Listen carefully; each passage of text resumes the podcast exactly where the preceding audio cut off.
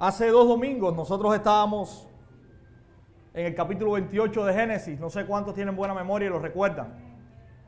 Qué bueno, porque algunas preguntas van a surgir ahora. Espero que los que dijeron amén también puedan contestar las preguntas. Jacob sale de Canaán por mandato de quién? ¿Por mandato de quién? De sus padres y va, no solamente sale por mandato de sus padres, recuerden que Jacob sale de Canaán huyendo también a su hermano Esaú. Él había hecho algunas trastadas a su hermano y esto había también movido a sus padres a decirle que fuera a la tierra de sus ancestros y que buscara esposa para él allí. Pero algo sucede en el camino. Algo sucede en el camino. ¿Qué pasó? Jacob tuvo un sueño, se durmió y tuvo una visión allí. Dios se presenta a Jacob encima en el cielo. Jacob ve una escalera. Los ángeles de Dios suben y bajan por la escalera y Dios habla a Jacob. De alguna manera, Dios confirma o reafirma el pacto que Dios ha establecido con Abraham, más tarde con Isaac, padre y abuelo de Jacob, pero este, esta reafirmación o confirmación del pacto también tiene algunas cosas específicas para con Jacob.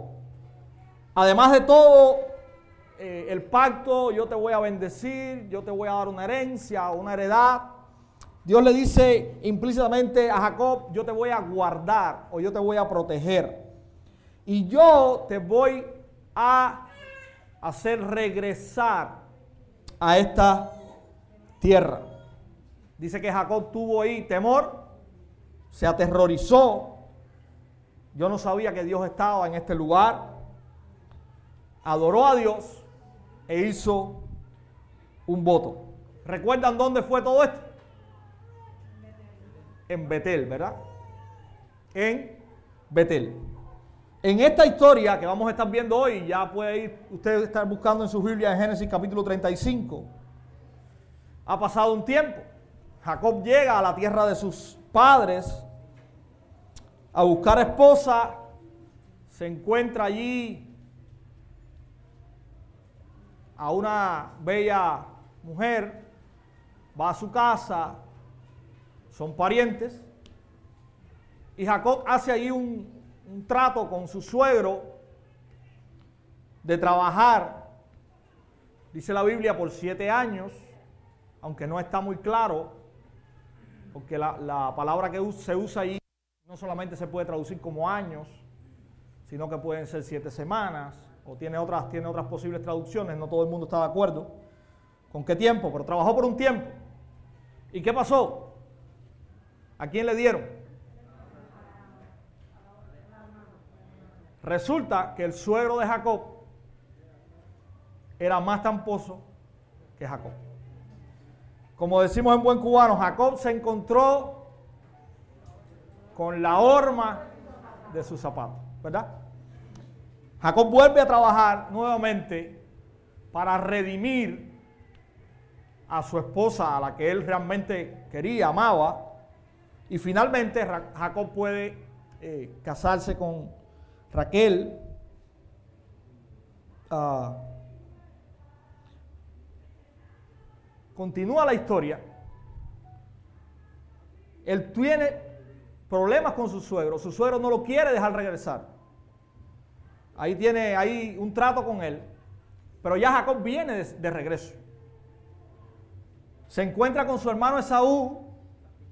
Y yo les estoy haciendo todo el contexto de todos siete capítulos que no vamos a leer y les le quiero instar a que usted lo pueda leer en su casa. Estoy caminando bastante rápido. Jacob se encuentra con Esaú. Y Jacob hace ahí algunas cositas para suavizar el encuentro con su hermano. Y déjenme decirle, Esaú actúa mucho mejor que Jacob en ese encuentro. Jacob pone a sus esposas y a sus hijos delante como escudo, algo bastante débil y cobarde. Pero sencillamente Esaú no tiene ningún tipo de...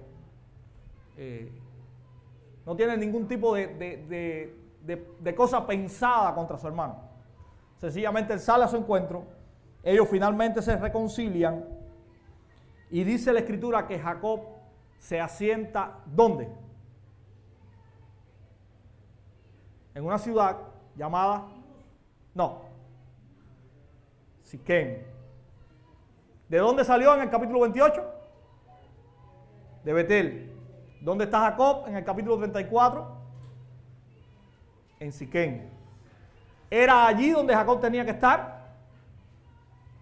En su encuentro con Dios, Dios le dijo que tenía que regresar acá.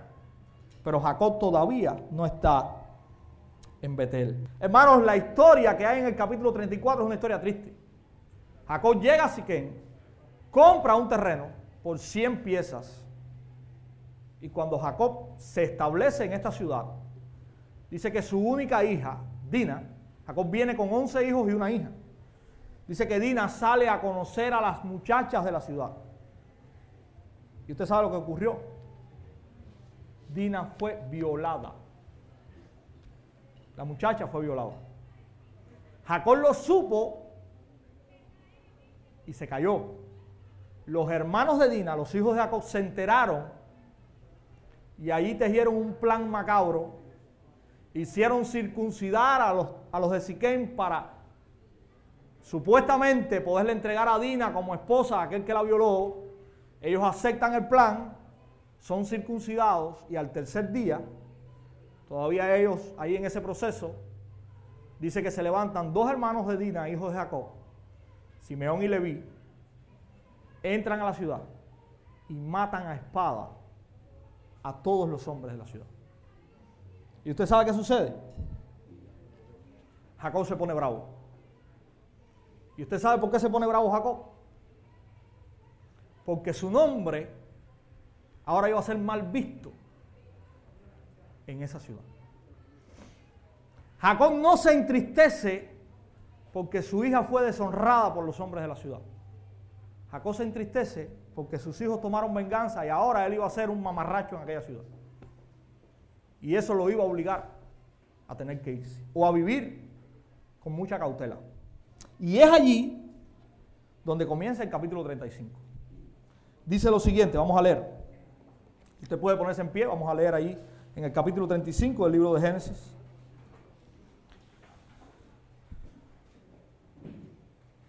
Dijo Dios a Jacob, levántate y sube a dónde? A Betel. Y quédate allí y haz allí un altar al Dios que se te apareció cuando huías de tu hermano Esaú. Entonces Jacob dijo a su familia y a todos los que con él estaban, quitad los dioses ajenos que hay entre vosotros y limpiaos y mudad vuestros vestidos. Y levantémonos y subamos a Betel y haré allí altar al Dios que me respondió en el día de mi angustia y ha estado conmigo en el camino que he andado. Así dieron a Jacob todos los dioses ajenos que había en poder de ellos y los arcillos que estaban en sus orejas. Y Jacob los escondió debajo de una encina que estaba junto a Siquem. Y salieron y el terror de Dios estuvo sobre las ciudades que había en sus alrededores y no persiguieron a los hijos de Jacob. Y llegó Jacob a Luz que está en tierra de Canaán, esta es Betel, él y todo el pueblo que con él estaba. Y edificó allí un altar y llamó el lugar El Betel, porque allí le había aparecido Dios cuando oía de su hermano. Entonces murió Débora, ama de Rebeca, y fue sepultada al pie de Betel, debajo de una encina, la cual fue llamada Alon Bakut. Apareció otra vez Dios a Jacob cuando había vuelto de Padanarán y le, le bendijo. Y le dijo Dios, tu nombre es Jacob, no se llamará más tu nombre Jacob, sino Israel será tu nombre. Y llamó su nombre Israel.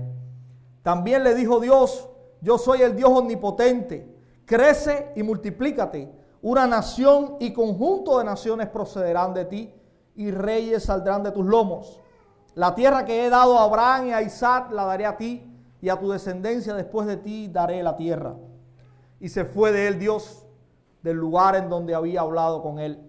Y Jacob erigió una señal en el lugar donde había hablado con él, una señal de piedra, y derramó sobre ella libación y echó sobre ella aceite. y llamó Jacob el lugar de aquel lugar donde Dios había hablado con él, Betel. Después partieron de Betel y había como media legua de tierra para llegar a Efrata, cuando dio a luz Raquel, y hubo trabajo en su parto. Y aconteció como había trabajo en su parto, que le dijo la partera, no temas, que también tendrás este hijo. Y aconteció que al salirle el alma, pues murió, llamó su nombre Benoni, mas su padre lo llamó Benjamín. Así murió Raquel y fue sepultada en el camino de Frata, la cual es Belén. Y levantó Jacob un pilar sobre su sepultura. Esta es la señal de la sepultura de Raquel hasta hoy. Y salió Israel y plantó su tienda más allá de Milgar. Aconteció que cuando moraba Israel en aquella tierra, fue Rubén y durmió con Bila, la concubina de su padre, lo cual llegó a saber Israel. Ahora bien, los hijos de Israel fueron doce. Los hijos de Lea, Rubén el primogénito de Jacob, Simeón, Leví, Judá, Isaacar y Zabulón. Los hijos de Raquel, José y Benjamín. Los hijos de Bila, sierva de Raquel, Dan y Nestalí. Y los hijos de Silpa, sierva de Lea, Gad y Aser. Estos fueron los hijos de Jacob que le nacieron en Padan Aram. Después vino Jacob a Israel, a Isaac su padre, a Manre, a la ciudad de Arba, que es Hebrón, donde habitaron Abraham e Isaac. Y fueron los días de Isaac 180 años. Y exhaló Isaac el espíritu y murió. Y fue recogido a su pueblo, viejo y lleno de días, y lo sepultaron Esaú y Jacob, sus hijos. Señor, una vez más te damos muchas gracias por tu palabra, que puede ser leída, Señor, y expuesta en esta mañana, en este lugar. Te agradecemos, Señor, por tenerla y ahora suplicamos humildemente que puedas hablarnos a través de ella y que puedas enseñarnos verdades que puedan ser, Señor, pertinentes para nuestras vidas, que puedan llevarnos a glorificarte, puedan llevarnos también a, arrepentirnos, a transformar nuestra vida a semejanza de Cristo, Señor. Ayúdanos, Señor, en la exposición de ella. Somos, Señor, imperfectos, no somos, Señor, suficientes, pero tú eres suficiente, Señor. Descansamos en ti, Señor. En el nombre de Jesús oramos. Amén. Hermano, no sé si usted escucha un ruido. Eh, ¿Qué hace? ¿Usted lo escucha?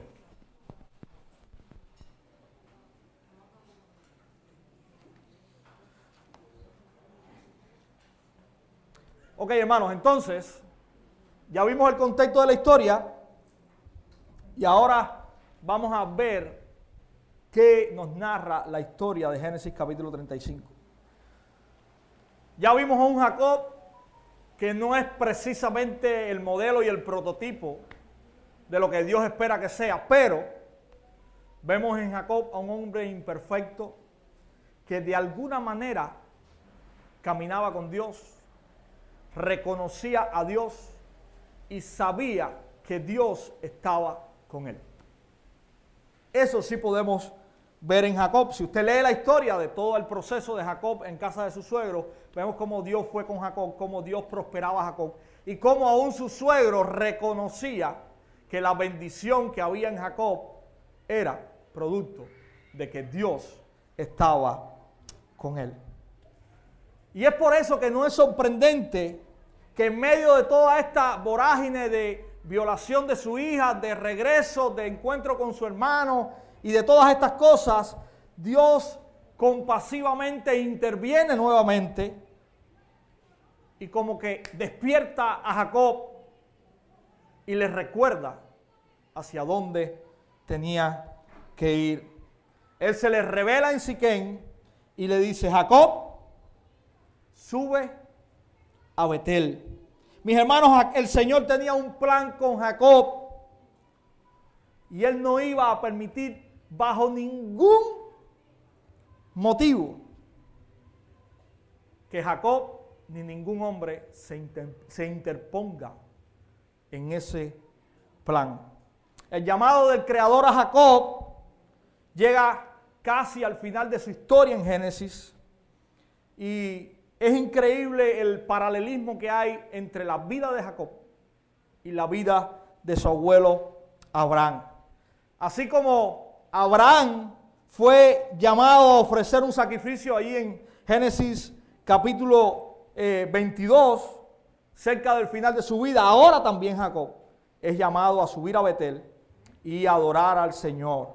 Una vez más, vemos a el buen Dios trayendo, recogiendo y llamando a su pueblo de vuelta a sí mismo. Han pasado años, han pasado, ha pasado tiempo, Jacob fuera de la tierra a la cual Dios le llamó, pero ahora Dios está, le está volviendo a llamar a que pueda regresar al lugar de donde salió.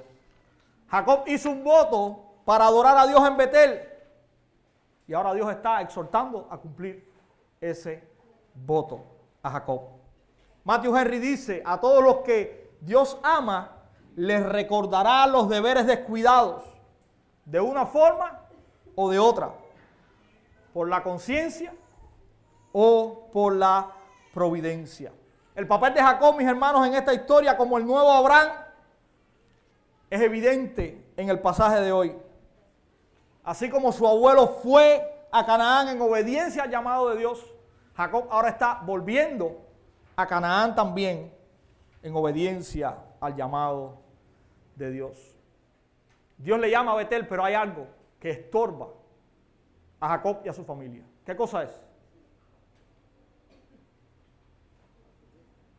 Cuando Dios le llama, ¿qué más dice el texto? Jacob se levanta y ¿qué le dice a su familia?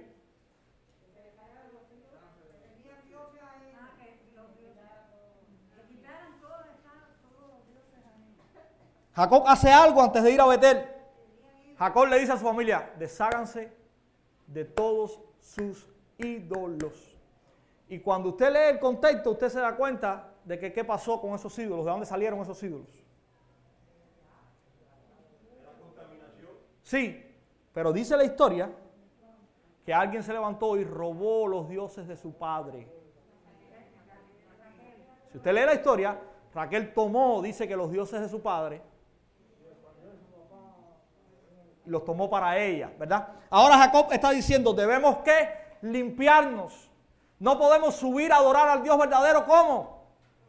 Contaminados, ¿verdad? Así que levantémonos, limpiémonos para poder subir a Betel, despojémonos de los ídolos. Mis hermanos, esta historia no está contada en primer lugar para nosotros, esta historia está contada para un pueblo que estaba donde? En el desierto y iba a entrar a la tierra prometida. Esta historia la está recibiendo un Israel que fue sacado de Egipto y que está en camino de conquistar la tierra prometida. Un pueblo al cual Moisés, por la propia mano de Dios, en Éxodo 20 le está diciendo en el primer mandamiento, no tengas dioses ajenos delante de mí. Y de alguna manera Moisés está trayendo a coalición esta historia para hacernos saber que la verdadera adoración y el verdadero trato con el Dios que nos ha rescatado tiene que estar apartado completamente de cualquier otro Dios. Esa es la gran verdad que Moisés está enseñando aquí. Eliminar todos y cada uno de los obstáculos de la adoración exclusiva y la lealtad al único Dios verdadero es absolutamente esencial para nuestro trato con él. Jacob como representante de la casa de Dios es obviamente culpable. Y yo quiero hacer un llamado aquí ahora a los padres. Jacob, Jacob quizás no tenía a los dioses, pero Jacob sabía que los dioses estaban ahí. Y por eso es que él le dice a sus hijos y a sus mujeres, quiten o desháganse de los dioses. Mis hermanos, padres, hombres que estamos aquí, nosotros somos los máximos responsables de que la adoración de nuestra familia pueda ser genuina. Nosotros somos los máximos responsables. Como padres tenemos que velar porque nuestra casa realmente esté adorando al único Dios verdadero, sin estorbo de ningún otro Dios. A veces tenemos a nuestros hijos aquí el domingo y qué bueno, mi hijo está yendo a la iglesia y mi hijo es cristiano. No, venir a la iglesia a mí no me dice nada. Qué bueno que está viniendo, está escuchando la palabra de Dios. Pero de ahí a llegar a ser cristiano es otro tramo. Está quizás más distante que Siquén de Betel. Nosotros tenemos que velar y que ser responsables porque nuestros hijos vengan a la iglesia, pero más allá de eso, que conozcan al Dios verdadero. Y que en su relación con el Dios verdadero no haya estorbo de otras cosas. Y esa es responsabilidad de nosotros como padres. Mis hermanos, hoy también nosotros como creyentes y ahora en general, en este nuevo pacto, Debemos renovar nuestra dedicación al Señor y abandonar muchas veces un ídolo que tenemos todos y que se llama nosotros mismos. Y ese ídolo lo vemos ahí guindado en la pared cuando nosotros mismos hacemos lo que nosotros mismos queremos y eso se convierte en rebeldía contra Dios. Cuando leímos esta mañana al, llegar aquí el Salmo número 2, nos habla de gente que tienen colgada en su pared al Dios yo. Y que se levantan y que dicen, este Dios todopoderoso a mí no me interesa. Y lo desechan. Nosotros estamos en un pacto, en un pacto especial, en un pacto más grande que el pacto que tenía Jacob. Y es por eso que nosotros también estamos llamados a desechar los ídolos que nos estorban hoy para adorar a Dios. El pecado que produce el ídolo del yo es lo que nosotros tenemos que matar. Y nosotros tenemos que demostrar nuestra sumisión tomando ese ídolo y sacándolo. Y ese sacar ese ídolo se llama arrepentimiento. Cuando la rebeldía ante Dios sea manifiesta, nuestra respuesta tiene que ser única y exclusivamente el arrepentimiento. Ese es nuestro llamado. Eso es lo que nosotros podemos aprender de esta historia de Jacob. Y finalmente, este mandato de abandonar los ídolos nos enseña acerca de Cristo. Usted sabe lo, único que demanda Jesús de nosotros. Lo único. Absoluta lealtad al Evangelio. Es lo único que demanda. Qué sencillo, qué fácil se dice. Cuatro palabras. Absoluta lealtad al Evangelio. Un llamado a seguirlo solamente a Él. Eso es lo que nosotros tenemos hoy, ¿verdad? Dios dice, ustedes, mi pueblo, van a ser uno solo con su Señor y Salvador. Así como Jacob tenía que ser uno solo con Dios. ¿A quién, mi hermano, hoy estás amando por encima de todo? Quizás sea un hijo, quizás sea un padre, un cónyuge, quizás sea un pasatiempo. ¿A quién estás amando por encima de todo? Nunca debemos pensar de que somos inmunes a caer en eso. Ese es un peligro en el cual o por el cual nosotros podemos transitar o el cual corremos todos los días. Así que examínate, examínate y deshazte de eso que puede estar robando el lugar de Dios. Ese es el llamado, mis hermanos. El deber de todo cristiano debe ser que nuestro mayor amor, nuestra mayor devoción, nuestra mayor fuerza, nuestro mayor pensamiento tiene que estar en Dios. Así que ese es el llamado que aprendemos de la historia de Jacob, sacando dioses, sacando ídolos dentro de su casa. Y es interesante, no solamente ellos sacaron los ídolos, sino que entregaron más, ¿qué cosa? Las prendas. Dice que las mujeres, entregaron, las mujeres entregaron los ídolos y los aretes. ¿Los aretes eran ídolos? No. Dicen algunos comentaristas que estos aretes, ¿usted sabe de dónde venían? Del botín que ellos habían recogido cuando mataron a los de Siquén.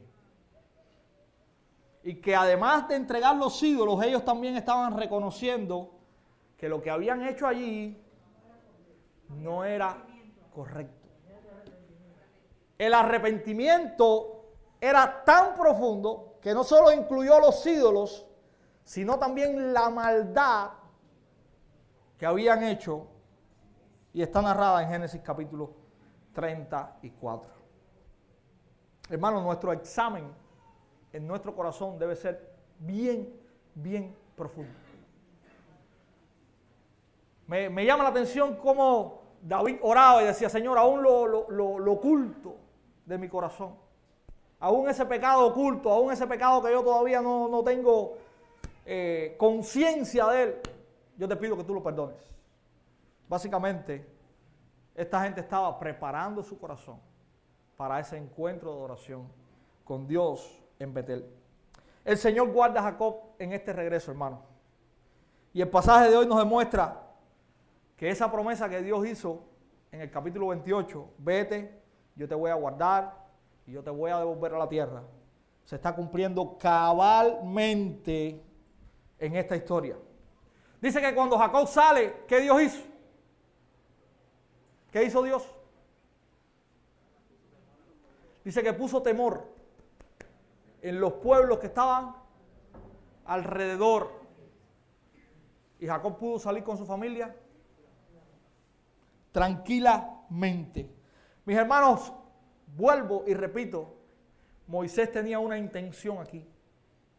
Moisés tenía intención de hacerle entender al antiguo Israel que ellos podían confiar plenamente en que lo que Dios prometía, Dios lo cumplía. Dios prometió que te voy a sacar de aquí sin problema. Dios está cumpliendo completamente su promesa aquí. El Señor es el que pelea por los enemigos de Israel. Y ese Israel que iba a entrar a conquistar una tierra, no se la iban a regalar. Esa tierra estaba ocupada y esa tierra estaba ocupada, dice la escritura, por naciones mucho más poderosas. Pero aquí Moisés está diciéndole a ese pueblo, no teman. Dios es el Dios que va con nosotros. Dios es el Dios que sacó a Jacob y a su familia de delante de todas las naciones y que infundió temor en ellas para que Jacob, mucho más débil que ellas, pudiese salir seguro para encontrarse con Dios. Eso es lo que Moisés está transmitiéndonos aquí. Mis hermanos, esa es la misma promesa para nosotros hoy. El cristiano está sufriendo, el cristiano es débil, todo el mundo quiere aplastar la iglesia. Todo el mundo nos tira. Pobrecitos nosotros. Y no nos podemos defender. ¿Verdad? Esa es la historia. Pero esta historia nos demuestra que nuestra defensa y nuestro escudo no depende de nuestras fuerzas, sino del Dios que está con nosotros. Y cuando todo el mundo se amotina y quiere vencer y, se lanza, Dios se ríe. Dios se burla. Y Dios vence. Eso es lo que Dios nos está enseñando. No solamente la historia de protección y de cumplimiento de la promesa de Dios a Jacob en Génesis 35 es para Jacob, es también para el Israel que está en el desierto y es también para el nuevo Israel que está hoy en el desierto? ¿O cuántos piensan que ya llegaron a la tierra prometida? Nosotros vamos camino a la tierra prometida. ¿Usted lo sabía? No a la que está en Medio Oriente, a una que Dios traerá cielo nuevo y tierra nueva. Y esta promesa de Dios contigo, yo estoy contigo, yo te voy a proteger, es también la promesa que nos sostiene a nosotros como iglesia hoy. Y es la promesa por la cual nosotros debemos caminar en gratitud, caminar en adoración. Caminar no mirando la fuerza del que está afuera, sino la fuerza del que va y camina con nosotros, mis hermanos. Dios vuelve a encontrarse con Jacob en Betel, donde mismo tuvo el primer encuentro. Y allí cuando usted ve lo que dicen los versículos del 13 al 15, la adoración de Jacob es similar a la que él hizo o tuvo en el capítulo 28. Pero ahora Dios da promesas más grandes a Jacob. Ahora el, pacto se va agrandando. ¿Y qué le dice Dios a Jacob aquí en este encuentro? Mira, de tus lomos saldrán reyes. Nunca jamás anteriormente se había hablado de reyes. Simiente y tierra. Recuerden, simiente y tierra. Bueno, ahora Dios le dice a Jacob, mira, de tus lomos van a salir reyes. Y va a salir una gran nación y muchas naciones multiplícate. Y esta palabra multiplícate es una palabra reiterativa en Génesis. Es un mandato que se da a Adán, es un mandato que se da a Noé. Y ahora es un mandato que nuevamente tiene Jacob delante de él. Es una promesa que es más tangible para Jacob. ¿Por qué? Porque cuando Adán recibe la promesa, Isaac recibe la promesa, no tienen hijos. Pero Jacob ya viene con 11 hijos, varones y una hija. Así que esta promesa de alguna manera, eh, crece más la promesa que ya Jacob había recibido. Pero hay algo más que Dios hace con Jacob aquí, que ya lo había hecho, pero Jacob no había tomado en cuenta. Dios le dice a Jacob, ya tu nombre no es Jacob, ahora tu nombre es Israel. Y para nosotros el nombre no significa nada. Usted se llama Rafael, yo me llamo Andy, usted se llama Ulises. Oye, ¿por qué te pusieron Ulises? Ah, porque me, le gustaba a mi papá. Porque mi bisabuelo se llamaba Ulises. Pero en este tiempo, el nombre tenía un significado tremendo. Jacob quería decir el usurpador. Israel quería decir o quiere decir el que lucha con Dios, el que se agarra a Dios. Recuerden que este nombre fue puesto porque se le presenta el ángel en el peniel, Jacob lucha con él, se aferra al ángel y dice, no te voy a soltar hasta que no me bendigas. Y es allí donde por primera vez a Jacob se le llama Israel. Ahora Dios le está diciendo, recuerda, tu nuevo nombre es Israel. Tú eres el que te aferras a mí, el que luchas conmigo. Ya tú no eres el usurpador. Ya aquello quedó atrás. Pero es interesante, hermano. A Abraham también se le cambió el nombre. Y a usted y a mí se nos cambiará el nombre, usted lo sabe.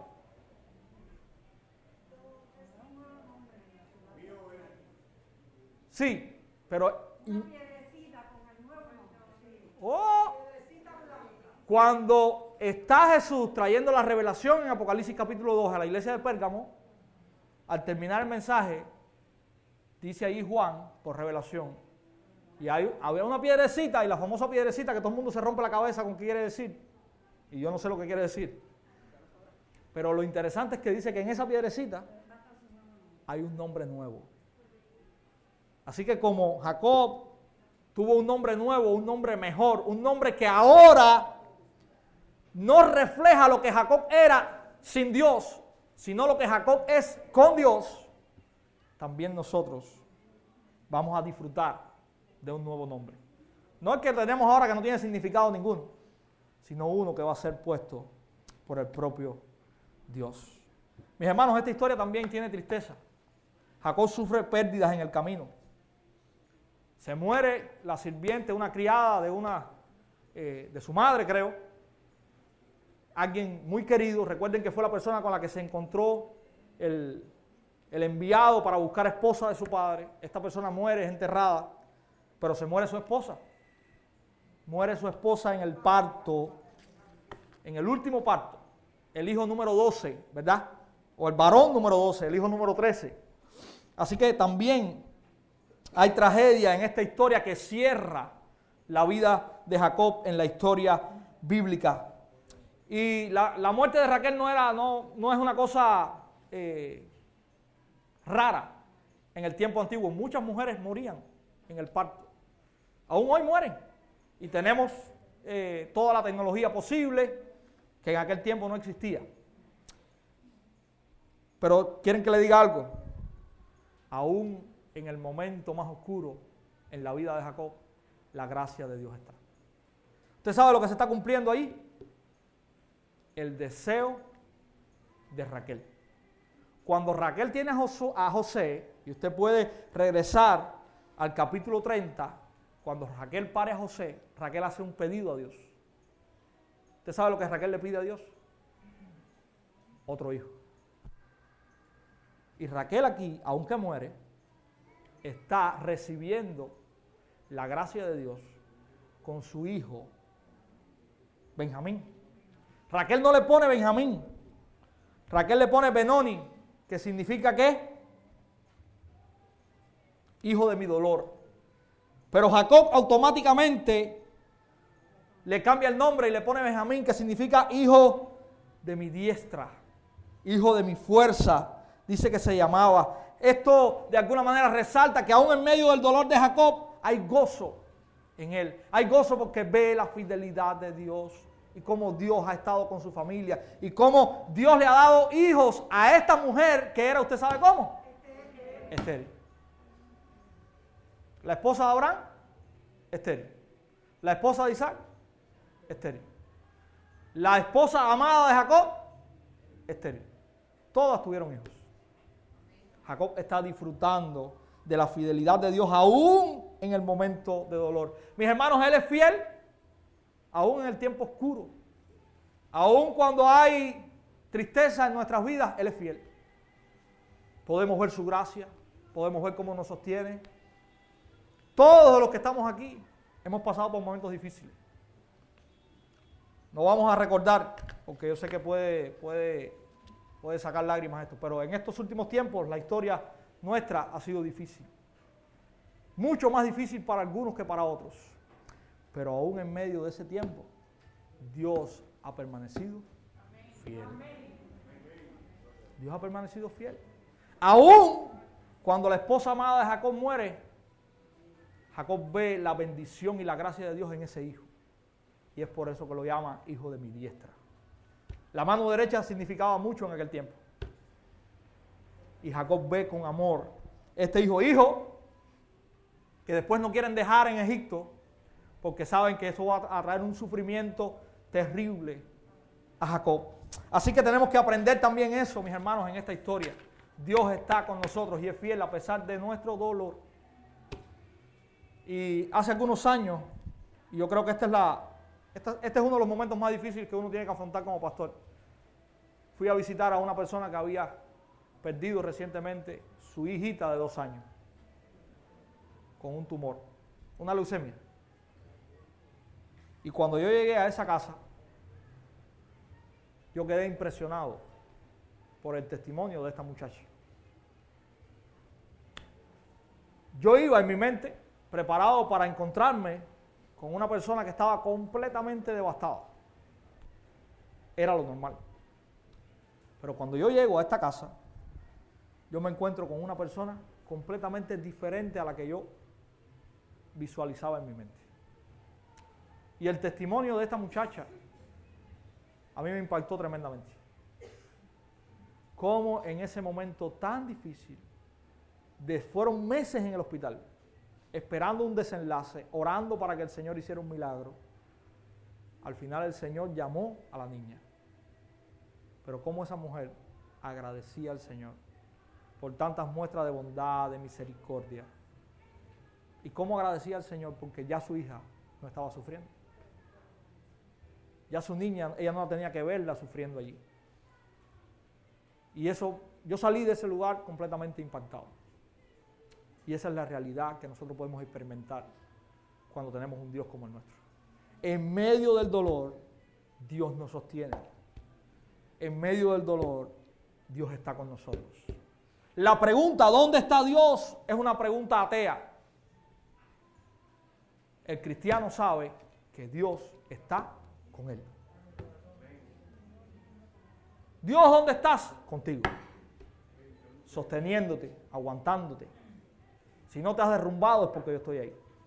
Esa es la gran realidad. Mis hermanos, Génesis 35 termina con el relato de la muerte de Isaac. Otra muerte más. Pero cronológicamente Isaac no muere aquí. Isaac muere años después. Lo que pasa es que Génesis está de alguna manera eh, organizado por generaciones. Y cuando usted ve que termina una historia de una, de, una, de una generación, esa generación cierra la historia bíblica en el libro de Génesis. Isaac vive eh, y, y se piensa que muera quizás unos años después, no en este, en este contexto que tenemos acá en el relato de Génesis 35, sino en lo que sucede entre Génesis 37 y Génesis 50. Pero Moisés registra la muerte de Isaac precisamente por lo que les estoy diciendo. Llegamos al fin de la historia de Jacob. A partir de ahora, el personaje humano principal de Génesis ya no es Jacob. Ahora comienza a ser José. Y todo lo que vamos a ver ahora, del próximo domingo en adelante, tiene que ver con José. Y de Dios tratando con uno de los hijos de Jacob y cómo Dios estuvo con él, cómo Dios le sostuvo, cómo Dios guardó a su pueblo, de una manera tremendamente providencial de la cárcel a ser gobernador de Egipto. Pero no les cuento más, eso lo veremos más adelante. Cada generación, y esto es lo que nos enseña, otra de las cosas que nos enseña Génesis 35, cada generación del pueblo de Dios debe confiar en Él para hacer lo que Él dice. Incluso cuando la plena realización de las promesas de Dios nosotros no las podamos ver. Miren, ni Abraham vio la promesa, ni Isaac vio la promesa, ni Jacob vio la promesa, ni los que vinieron después vieron la promesa, ni nosotros hoy vemos la promesa. Porque la promesa o el cumplimiento total de la promesa está dónde? En el futuro. En el futuro. Pero aún así, nosotros vemos que esta generación, que tenía de alguna manera mucha menos revelación que la que nosotros tenemos hoy, y sí, tenían mucha menos revelación. Aun cuando a veces nosotros añoramos que Dios se nos presente y se nos siente en la esquina de la cama y nos hable. Miren, hermanos, ellos no tenían la bendición que nosotros tenemos hoy. Esto. Ellos tenían que esperar que Dios en su misericordia les visitara. Dios nos ha visitado en Cristo y nos ha visitado en su palabra. Cuando usted quiera escuchar a Dios hablar, vaya donde tiene la Biblia y ábrala. Y como decía alguien, si usted quiere escuchar la voz de Dios, si usted quiere oír la voz de Dios, hable la Biblia. Si usted quiere eh, tener, la, la voz de Dios, lea la Biblia. Si usted quiere oírlo, lea la Biblia en voz alta. Eso decía alguien. Nosotros tenemos la revelación de Dios, tenemos ese privilegio hoy. Y aun cuando no tenemos la, promesa cumplida o todas las promesas cumplidas, esta gente con menos revelación que nosotros nos enseñan algo. Ellos tenían completa certidumbre de que lo que Dios había prometido lo iba a cumplir. Usted sabe dónde enterraron a Isaac y dónde enterraron después a José y dónde enterraron a todo el mundo. En la tierra que Dios le había prometido a ellos que les iba a dar. ¿Y usted sabe por qué lo enterraron ahí? Porque ellos sabían que en algún momento Dios le iba a dar la tierra. ¿Y qué viene por ahí?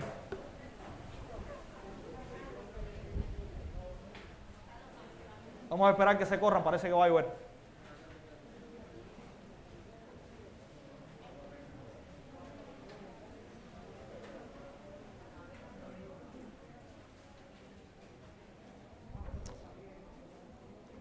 Hermanos, termino con una idea. Confiemos. Y si usted se lleva esta idea, solamente esta idea, no me voy completamente complacido, pero me voy complacido confiemos y adoremos limpiamente al Dios que nos ha guardado por su amor y su pacto. Aquel que nos llevará a la nueva tierra que Él ha prometido. Repito, confiemos y adoremos limpiamente al Dios que nos ha guardado por amor a su pacto.